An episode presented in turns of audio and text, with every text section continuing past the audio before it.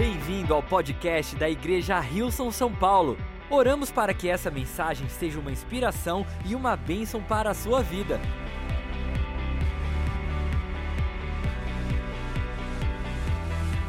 Enfim, nós estamos entrando nessa série, como a Tice falou, o primeiro domingo da nossa série Detox, serão três domingos, e nesse especial a gente vai falar sobre relacionamentos. E o processo de detox, eu não sei se alguém já fez um processo de detox, mas implica em você poder tirar algumas coisas que são tóxicas, que estão talvez causando né, um mal-estar. Quem sabe, quando a gente pensa nos alimentos, se a gente se alimenta de coisas tóxicas, o que vai acontecer é que a gente vai poder também ter o nosso corpo inflamado, e esse corpo inflamado pode gerar também, quem sabe, doenças, uma enfermidade. E essa intoxicação se trata de tirar esses alimentos, porém não somente tirar essas coisas que nos intoxicam, também pensar naquilo que a gente pode receber que vai nos nutrir de uma forma correta. Tem um pingo aqui, mas está tudo bem. Se tiver um pingo aí na sua, muda de cadeira, encontra um lugar confortável. E a gente vai ler uma passagem que está em Salmos, capítulo 1, do verso 1 ao 6. Vamos junto ler essas passagens. Vou colocar aqui mais para frente. Ótimo. Felizes são aqueles, então Salmos capítulo 1, do verso 1 ao 6. Felizes são aqueles que não se deixem, não se deixam levar pelos conselhos dos maus, que não seguem o exemplo dos que não querem saber de Deus, e que não se juntam com os que zombam de tudo, e que é sagrado pelo contrário, o prazer deles está na lei do Senhor, e nessa lei eles meditam dia e noite. Essas pessoas são como árvore que cresce na beira de um riacho, elas dão fruto com, no tempo certo e as suas folhas não murcham. Assim também tudo que essas pessoas fazem dá certo. Eu não sei você, mas eu quero ser essas pessoas quanto estão comigo tudo que elas fazem dá certo. O mesmo não acontece com os maus. Eles são como a palha que o vento leva no dia do juízo, eles serão condenados e ficarão separados dos que obedecem a Deus, pois o Senhor dirige e abençoa a vida daqueles que lhe obedecem. Porém, e, porém o fim dos maus são a desgraça e a morte. Vamos fechar nossos olhos, entregar esses próximos momentos nas mãos de Deus. Pai, obrigado.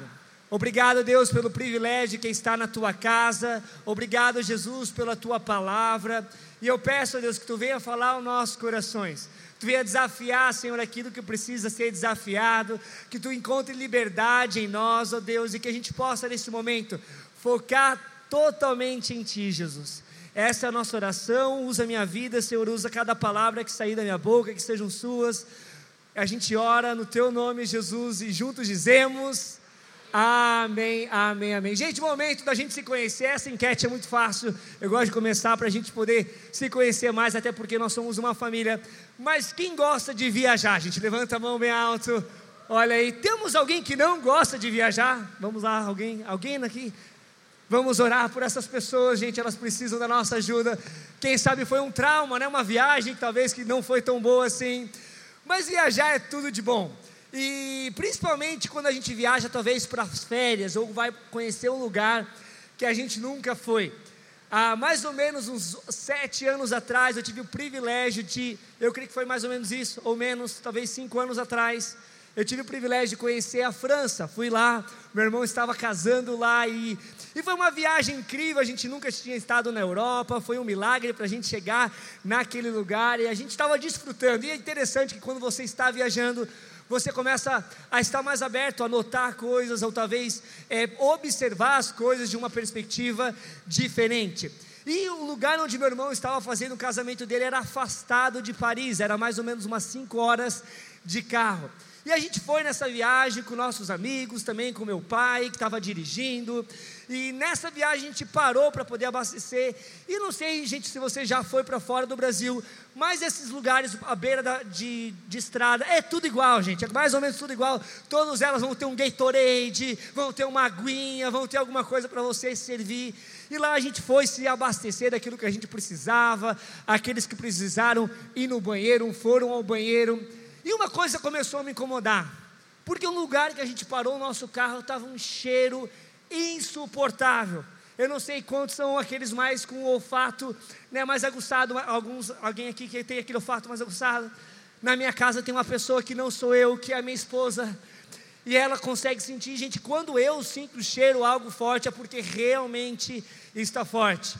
E estava um cheiro insuportável, e eu comecei a perceber que provavelmente vinha de um lixo. Tinha um lixo ali próximo do nosso carro. E eu comecei a falar: Meu Deus do céu, o que, que as pessoas colocaram dentro desse lixo? Deve ser um bicho morto. Esse pessoal na França, não sei se eles tomam banho direito, mas eu já comecei a julgar. Eu pensei: Meu Deus do céu, mas que cheiro horrível. Quando comecei a chegar mais perto e junto com meu amigo, a gente começou a analisar aquele lixeiro. Falou assim, mas não é possível que um cheiro tão forte está saindo de um lixo como esse. Quando a gente olhou, gente, literalmente, o lixeiro estava aqui. Do lado do lixeiro tinha um caminhão cheio de porcos.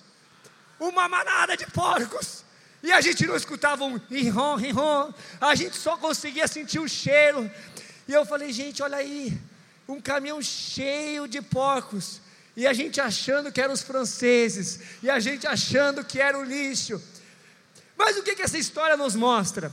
Que muitas vezes a gente está focado em algo, tem quem sabe olhando, quem sabe para outras coisas, e a gente não percebe algo que está evidente na frente de nós.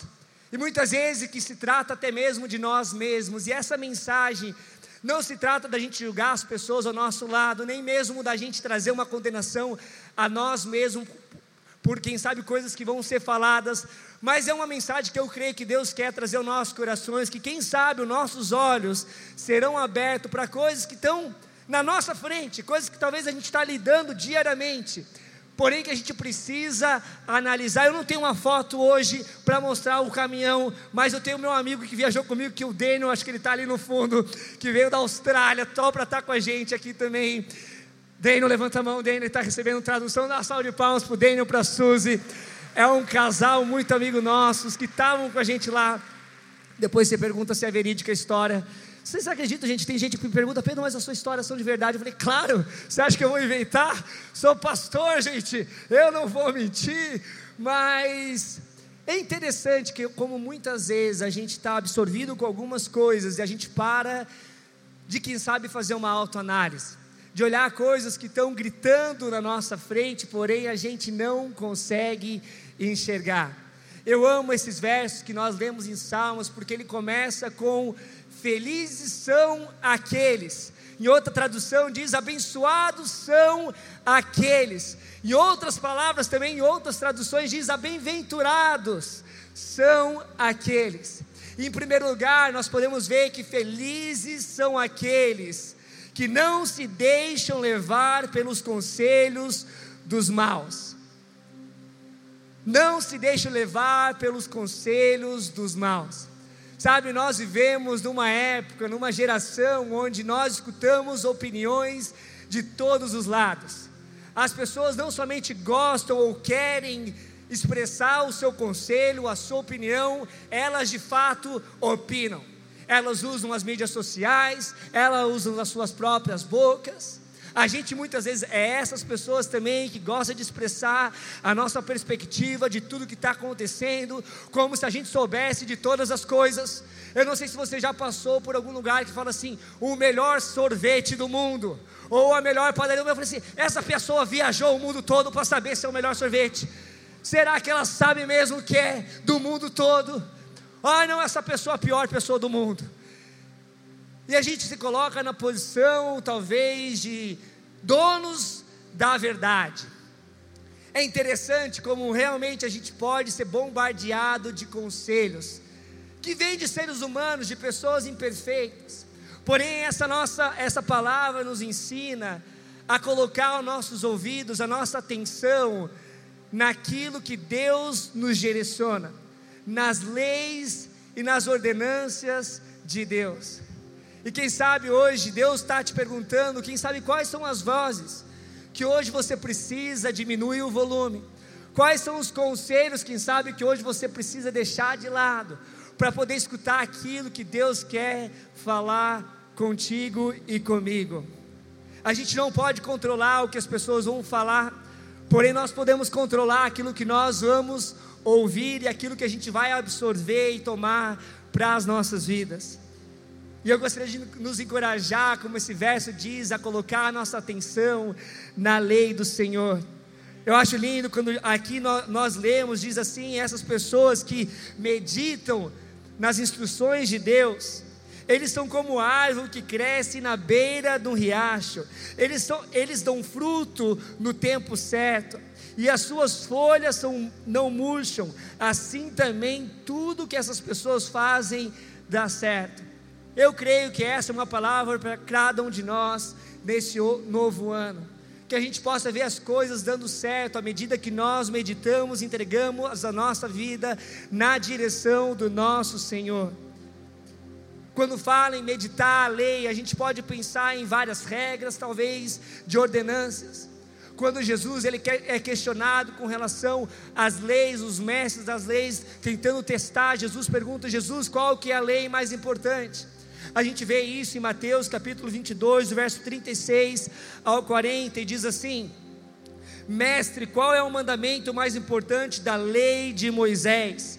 Jesus respondeu: Ame o Senhor, o seu Deus, de todo o seu coração, de toda a sua alma, de toda a sua mente. Este é o primeiro e o maior mandamento. O segundo é igualmente importante: ame o seu próximo como a si mesmo. Toda a lei de todas e todas as exigências dos profetas se baseiam nesses dois mandamentos. É interessante que os mandamentos de Deus eles se tratam de relacionamento o nosso relacionamento com Deus e o nosso relacionamento com as pessoas. Porém, o que aconteceu com a medida do tempo e da história foi que as pessoas começaram a adaptar os mandamentos de Deus, a começar talvez distorcer algumas coisas ou talvez olhar de uma outra forma para justificar as suas atitudes. E Jesus veio e ele começou a remodelar outra, em outras palavras, começou a mostrar de que fato significa os mandamentos dele. Não somente falando, mas vivendo na sua própria pele aquilo que ele nos pede a fazer. Como por exemplo, quando ele diz de amar as pessoas, a gente vê em João capítulo 13, verso 34, Jesus diz assim: Por isso agora eu lhes dou um novo mandamento: amem uns aos outros, assim como eu os amei, vocês devem amar uns aos outros. Ele começa a mostrar: olha, quem define de fato como amar, não são as pessoas, quem sabe você teve pessoas que te disseram que amavam você, mas no momento talvez que você mais esperava delas, elas deram as costas a você. Ou quem sabe pessoas que falaram: olha, eu te amo na sua frente, mas por trás falaram outras coisas. E hoje, Deus, nós vamos entrar em algumas coisas profundas que eu creio que Deus vai poder tratar e trazer cura ao nosso coração. Porém, o nosso fundamento, aquele que define o amor, não são as pessoas ao nosso redor, mas é o nosso Senhor Jesus. Por isso que ele falou: ame as pessoas como eu amei vocês. Num sermão muito conhecido, que é o Sermão da Montanha, o Sermão do Monte, que está em Mateus 5, 6 e 7. Você pode ler no seu tempo, tenho certeza que vai ser uma leitura que vai te edificar. Jesus começa a falar sobre os mandamentos e aquilo que talvez as pessoas distorceram e o que, o que realmente Deus queria comunicar com cada um deles. Começa a redefinir algumas coisas e talvez tirar algumas coisas que estavam sendo tóxicas para as pessoas. Por exemplo, em Mateus capítulo 5, do verso 36, 38 ou 39, diz assim: Jesus falando: Vocês ouviram o que foi dito, olho por olho e dente por dente mas eu lhes digo: não se vinguem dos que não se vinguem dos que fazem mal a vocês. Se alguém lhe der um tapa na cara, vire o outro lado para ele bater também. Na tradução a mensagem, a gente vai ler esse verso e alguns seguintes também, diz assim: Não revide de jeito nenhum.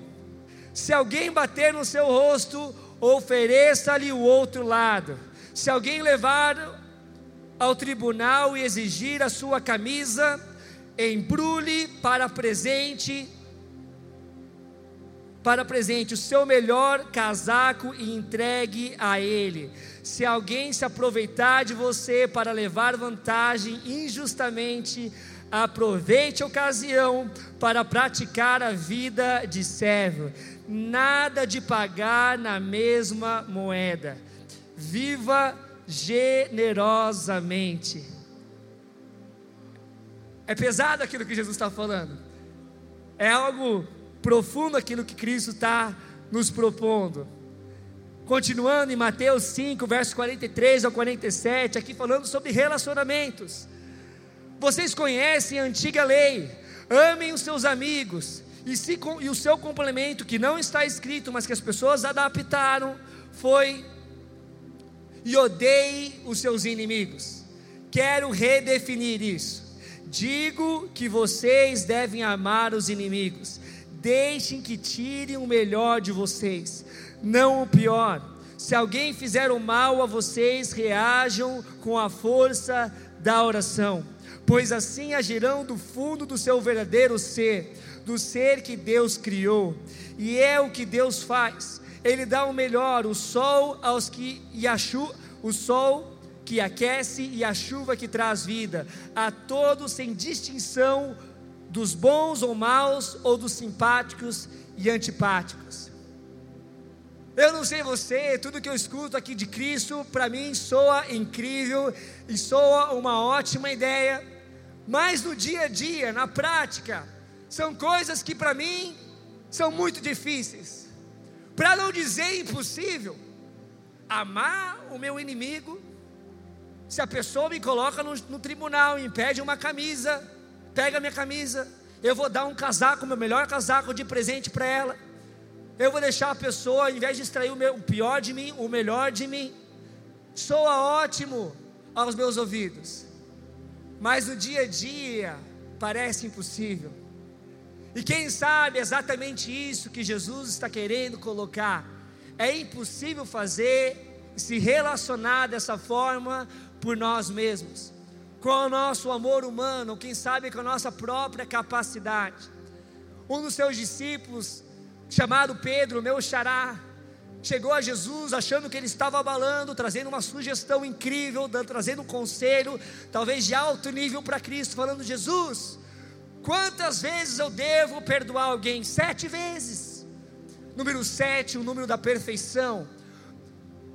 Naquele costume, as pessoas estavam normalmente perdoava as pessoas até três vezes, e depois que a pessoa errou três vezes, aí ela não precisava mais perdoar aquela pessoa. A gente vê isso em Mateus capítulo 18, verso 1, 21 ao 22, que diz assim: Então Pedro se aproximou de Jesus e perguntou: Senhor, quantas vezes devo perdoar alguém que pecar contra mim? Sete vezes. Jesus respondeu: Não sete vezes, mas setenta vezes sete. Essa palavra 70 vezes 7 no grego é, é uma só palavra e ela aponta para um número infinito. O que Jesus está falando, olha, você vai perdoar as pessoas de maneira infinita. E Jesus não fala isso para que, esperando que Pedro, pela sua própria capacidade, fizesse mas que Pedro entendesse que o perdão para ele, para todos nós, é um perdão infinito. Não é somente para o nosso primeiro erro, o nosso segundo erro, a gente gosta de crer, não, Deus, o nosso Deus é um Deus da segunda chance. Alguém já escutou isso?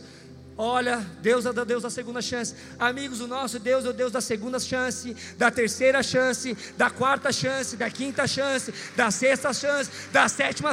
Quantas chances você precisar? Enquanto há fôlego no seu, no, no seu pulmão, há uma chance do Senhor para a sua vida, para um recomeço, para olhar as coisas entendendo que você é perdoado por Ele, que você é aceito por Ele, que você é acolhido por Ele. É exatamente isso que Deus faz por nós tudo que Ele nos pede para fazer o próximo ele faz para nós em primeira mão. E aí Jesus traz algo impressionante nessa pergunta de Pedro, ele não somente responde falando 70 vezes 7, ele conta uma parábola. Você pode ler no seu momento depois, está nos versos 23 até mais ou menos o verso 28. Jesus começa a falar de um rei que tinham pessoas que deviam para ele. E ele vai para uma pessoa que devia 600 milhões de moedas de prata. Eu não sei o que, que isso exatamente significa para nós hoje, mas 600 milhões são 600 milhões, gente, quantos concordam comigo? Pode ser um real, mas são 600 milhões de reais. Quem sabe, é eu creio que era muito mais que, que um real. Era uma porção impressionante que aquela pessoa devia àquele senhor. E aí ele fala que ao chegar aquela pessoa e fala: Olha, esse é o tanto que você me deve. A pessoa implora por perdão, implora: Não, por favor, não faça isso, não tire os meus bens. E aquele rei diz que aquele rei teve compaixão daquela pessoa e perdoa a dívida de 600 milhões de moedas. Diz a história, Jesus contando que aquela pessoa ela sai dali com a sua dívida perdoada e ela encontra no caminho alguém que devia a ela 100 moedas de prata, 600 milhões, 100 moedas de prata. Porém, diferente do seu senhor, ela obriga aquela pessoa que devia 100 moedas de prata: você vai me pagar, e se você não me pagar, vou colocar a sua família na prisão. E é exatamente isso que ela faz com aquela pessoa ela acaba com a vida daquela pessoa, cobrando dela cem moedas. O assunto chega ao rei, o senhor, e fala: Olha, aquela pessoa que você perdoou 600 milhões, acabou de colocar no tribunal e na prisão alguém que devia a ela 100 moedas de prata. E aquele senhor, aquele rei, fica totalmente frustrado. Sabe, essa história mostra exatamente a nossa vida, o nosso cotidiano com relação aos nossos relacionamentos. Começando com o nosso Deus, o nosso Deus é aquele que nos perdoa de todas as coisas. A nossa dívida com Ele, ela é impacável por nós mesmos. Nós jamais poderíamos pagar a dívida que nós temos com Deus. Talvez você pergunta, mas Pedro, qual que é a dívida que eu tenho com Deus? Amigo, toda vez que nós pecamos, todas as vezes que nós fazemos algo que longe da vontade de Deus, sabe o que a gente faz? A gente machuca as pessoas e machuca nós mesmos. Sabe de quem as pessoas pertencem? De Deus. É mais ou menos assim: se você fizer algo para o meu filho, você está fazendo para mim. A nossa dívida é com Deus. O nosso pecado, sim, tem um preço. E nós cremos pela graça e a bondade de Deus que esse preço foi pago por Cristo Jesus na cruz por nós. A nossa dívida, que é impagável, ela foi quitada. Será que a gente pode aplaudir a Jesus? Será que a gente pode honrar Ele por isso? A nossa dívida é impagável. Porém, aquele que poderia pagar e pode pagar e pagou o preço é Jesus, e Ele nos dá esse perdão. A nossa dívida com Deus está totalmente quitada passado, presente e futuro. E a gente tem a audacidade, a coragem de chegar a pessoas que talvez fizeram algo errado com a gente, que devem a gente 100 moedas de prata, fala: "Não, você tem que pagar por essas 100 moedas de prata". Se esquecendo dos 600 milhões que foi perdoado a nós. Sabe, a nossa incapacidade de perdoar as pessoas está totalmente conectada à nossa incapacidade de compreender o perdão e a graça de Deus para as nossas vidas. O momento que nós recebemos esse perdão diariamente, o momento que nós nos inclinamos a Deus e recebemos o seu amor, nós entendemos que nós somos perdoados por Ele, por coisas que jamais poderíamos pagar ou retribuir a Deus. E com esse coração cheio de gratidão, nós vamos chegar às pessoas que sim nos machucaram, que sim, quem sabe, estão devendo a nós. Falar, fica tranquilo. Deus me abençoou tanto já. Deus já me deu tanto já. Pode ir, você não tem mais dívida comigo. As suas 100 moedas de prata que você me devia, agora você não deve mais. Sabe, eu creio que isso vai sim transformar os nossos relacionamentos quando nós começamos a, quem sabe, no nosso processo de desintoxicação, aquilo que Deus precisa fazer, eliminar algumas mágoas, algo que até hoje você está carregando, ai, por que, que aquela pessoa fez isso comigo? e a gente começa a ir no conselho dos maus, é olho por olho, dente por dente, outras palavras, aquilo que elas fizeram no mundo, elas vão receber e vão colher aqui. Amigos, isso até parece que faz sentido lá fora, mas com Deus não é assim. Até mesmo as coisas erradas que nós fazemos aqui, não necessariamente nós vamos colher aqui e nem mesmo na eternidade, porque o que nós colhemos do nosso Senhor é amor e perdão, por mais que nós não merecemos por essa graça, ela não é de merecimento. Ela não é porque nós fazemos água a Deus, é por causa de um Deus, de um Rei, de um Senhor que tem compaixão e misericórdia com todos nós. E essa misericórdia, Deus espera que não somente nós aceitamos dele, mas que nós possamos também libertar as pessoas com esse perdão.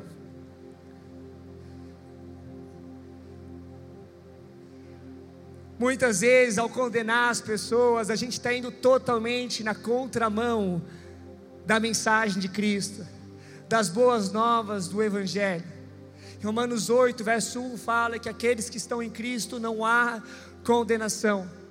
Em outras palavras, toda vez que você condena alguém, que você rotula alguém, talvez define elas pelos seus erros, toda vez que talvez você julga alguém ou critica alguém, o que você está fazendo vai totalmente ao contrário da bondade e da graça de Deus. Aquela pessoa que você está rotulando, talvez, com uma pessoa má, com uma pessoa que é ruim, com uma pessoa que. Talvez ela foi má com você, mas isso não define quem ela é, assim como teus erros não definem quem você é.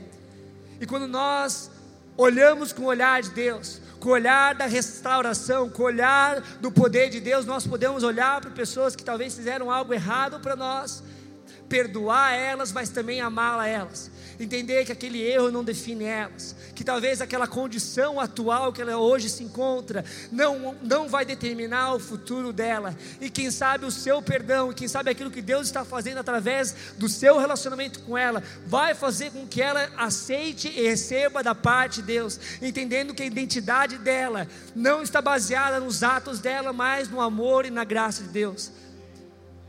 Deus falou profundamente comigo sobre isso. Pedro, todas as vezes que você está talvez tentando achar um culpado, e a gente gosta jogar o jogo da culpa, não sei se eu sou o único aqui, sabe quem é o culpado? Tem que pagar por aquilo que está fazendo. Não, você fez isso, você vai ter que resolver isso. É interessante como muitas vezes a gente segue os conselhos dos maus, e esse é exatamente um deles tentando fazer com que as pessoas paguem por aquilo talvez que elas merecem, sendo que nós somos chamados para ser portadores do perdão e da graça de Deus. Em segundo lugar, a palavra nos ensina e fala assim: felizes são aqueles que não seguem o exemplo dos que querem, dos que não querem saber de Deus.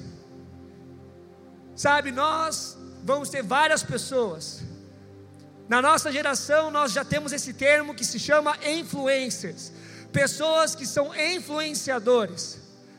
Vão ter milhares de influenciadores e várias pessoas tentando te influenciar.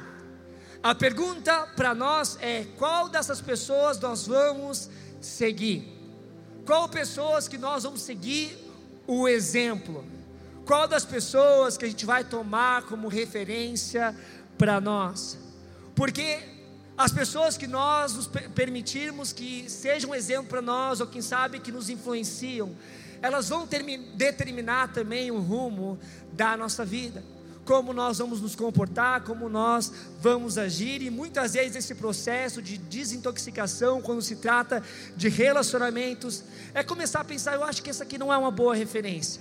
Eu acho que essa pessoa que eu estou escutando tanto, quem sabe até gosto do jeito, ela fala bonito, ela talvez até se comporta de uma maneira legal, mas no fundo, no fundo, não se alinha com a vontade de Deus, não se alinha com o amor e com a graça de Deus. Quem sabe está cheia de coisas que chamam atenção, mas quem sabe não é algo que eu tenho que estar tá tomando como exemplo. Em Mateus capítulo 7, verso 15 Aqui Jesus falando de autoridades, de líderes, falando dentro da igreja, mas eu creio que isso refere para todos nós, no nosso contexto também, no nosso dia a dia, são palavras fortes.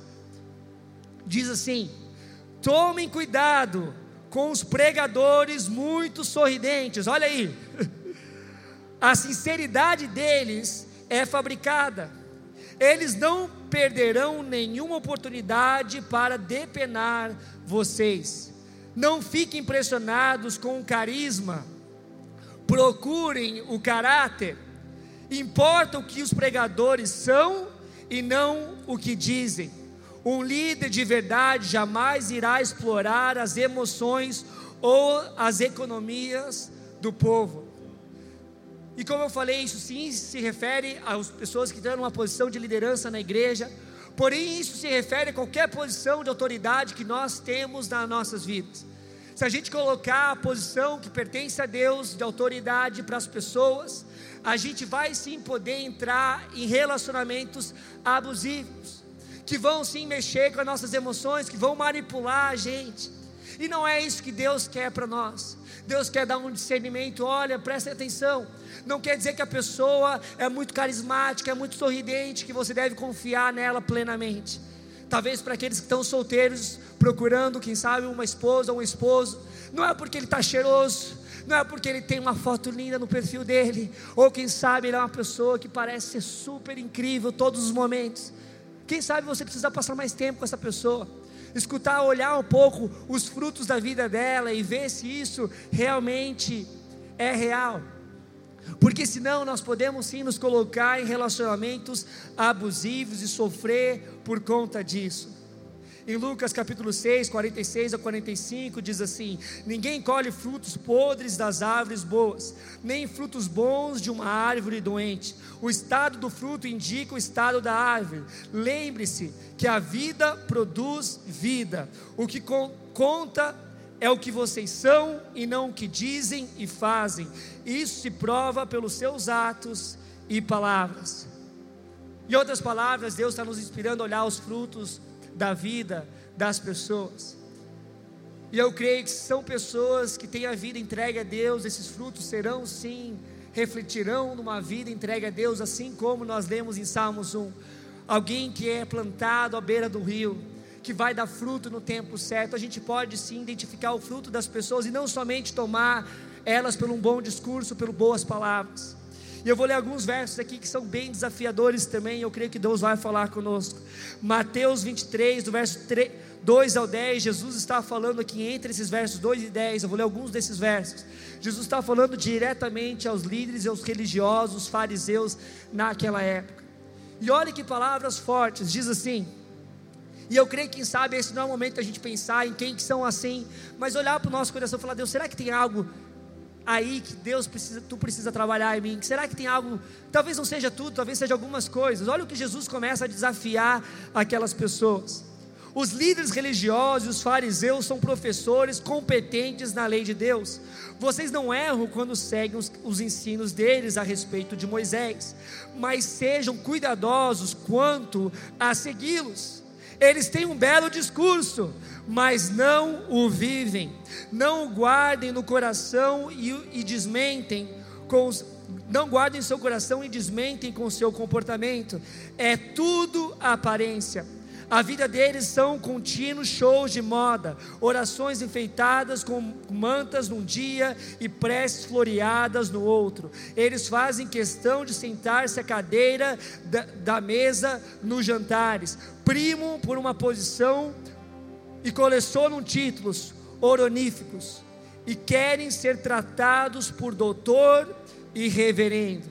Verso 8 ou 10: Não permitam que eles também ponham vocês nesse pedestal, porque há um único mestre e todos vocês são alunos. Não elejam especialistas na vida de vocês, permitindo que eles digam o que fazer Re reservem essa autoridade apenas para Deus. Deixem que Ele diga a vocês o que fazer. Ninguém mais deve ter o título de pai. Vocês só têm um pai e Ele está no céu. Não se deixe manipular por certas pessoas a ponto de se, de se sentirem responsáveis por eles. Há somente um guia para a vida de vocês e para a vida deles. Cristo. O nosso guia é Cristo. O nosso pastor é Cristo. Quem sabe nós temos sim uma estrutura na igreja pessoas que talvez carregam um título que simplesmente mostra a função delas, mas amigos, jamais queremos pensar que isso se trata de um casal de pastores. Isso sempre se tratou de um bom pastor a somente, um bom pastor a somente um rebanho, a somente uma igreja, e nós temos que colocar nossa confiança plenamente nele. Sabe, amigos, eu posso te desapontar, eu posso errar contigo, mas se a tua confiança, se o teu relacionamento está totalmente enraizado em Deus, você terá total discernimento de falar isso que o Pedro falou. Isso aqui deixa para lá, isso aqui é humano. Eu vou tomar aquilo que Deus falou através da vida dele. Ou sabe, é isso aqui que tal pessoa fez comigo, eu vou deixar para lá. Mas isso que a pessoa fez, eu creio e consigo discernir que vem de Deus, isso eu vou acolher para o meu coração. A gente está cheio de pessoas que querem tomar o título de pai. Ah, esses são os meus filhos. Não sei se você já escutou isso. Esses são os meus filhos espirituais. É muito bonito, né, gente? Meus filhos espirituais. Gente, Deus só tem. A gente, como leu, Jesus só. Deus falou assim: só, vocês só tem um pai. Por mais que a gente pode ter um cuidado com um pai, um coração de pai, não tem nada errado nisso mas que nós não tomamos o lugar do Deus que é o nosso Pai, que é o único Pai, que nós possamos apontar as pessoas a um Pai que quer se direcionar a vida delas, que o nosso relacionamento com Deus não seja terceirizado, que a gente não terceirize as pessoas aquilo que a gente tem que fazer ou não fazer. Eu, como pastor, recebo várias perguntas assim: Pedro, eu tenho que fazer isso ou não tenho que fazer assim? Você já falou com Deus? Você já conversou com Ele? Vamos orar. Que Deus venha dar confirmar no seu coração, venha trazer paz ao seu coração. Ele é aquele que vai guiar a sua vida, não sou eu. Eu posso direcionar e o nosso trabalho é direcionar as pessoas a Deus com relação a relacionamentos. Pedro, eu devo separar ou não dessa pessoa? Eu devo casar ou não com essa pessoa? Pergunte a Deus. Ele vai te dar o direcionamento correto. Eu talvez me equivoque, eu talvez olhe pela aparência, eu talvez olhe e fale: olha, parece uma pessoa incrível, parece ser uma pessoa bonita mas é um olhar humano. Não que Deus não possa usar pessoas para nos direcionar. Eu acho que eu fui claro nisso. Mas que a gente venha ter discernimento de sempre levar a Deus aquilo que quem sabe nós escutamos, colocando Ele como nosso único guia, colocando Ele como nosso único Pai, aquele que sim sabe a nossa vida por detalhe e tem um caminho traçado para cada um de nós. Em último lugar, a gente pode se levantar, que a gente já está chegando ao final. Fala assim: abençoados são, felizes são aqueles que não se juntam com os que zombam de tudo o que é sagrado. E aqui nos desafiando, quais são as mesas que hoje você está se sentando? Será que você está convivendo mais com pessoas que não acreditam em Deus? Ou quem sabe que zombam de uma vida que é segundo a vontade de Deus, pessoas que falam, ah, sabe esse negócio aí, isso é coisa de crente, isso é coisa de gente que não conhece realmente a vida, gente que não sabe aproveitar a vida. Será que a gente está tomando mais tempo para sentar nessas mesas do que na mesa do nosso Senhor? Isso nunca se tratou da gente ser um povo seleto que só senta com pessoas crentes, porque Jesus foi o primeiro a mostrar isso, exemplificar isso, aquele que sentou com os pecadores e foi julgado por isso, condenado por isso pelos líderes religiosos. Porém, Jesus, ele tinha os mais próximos.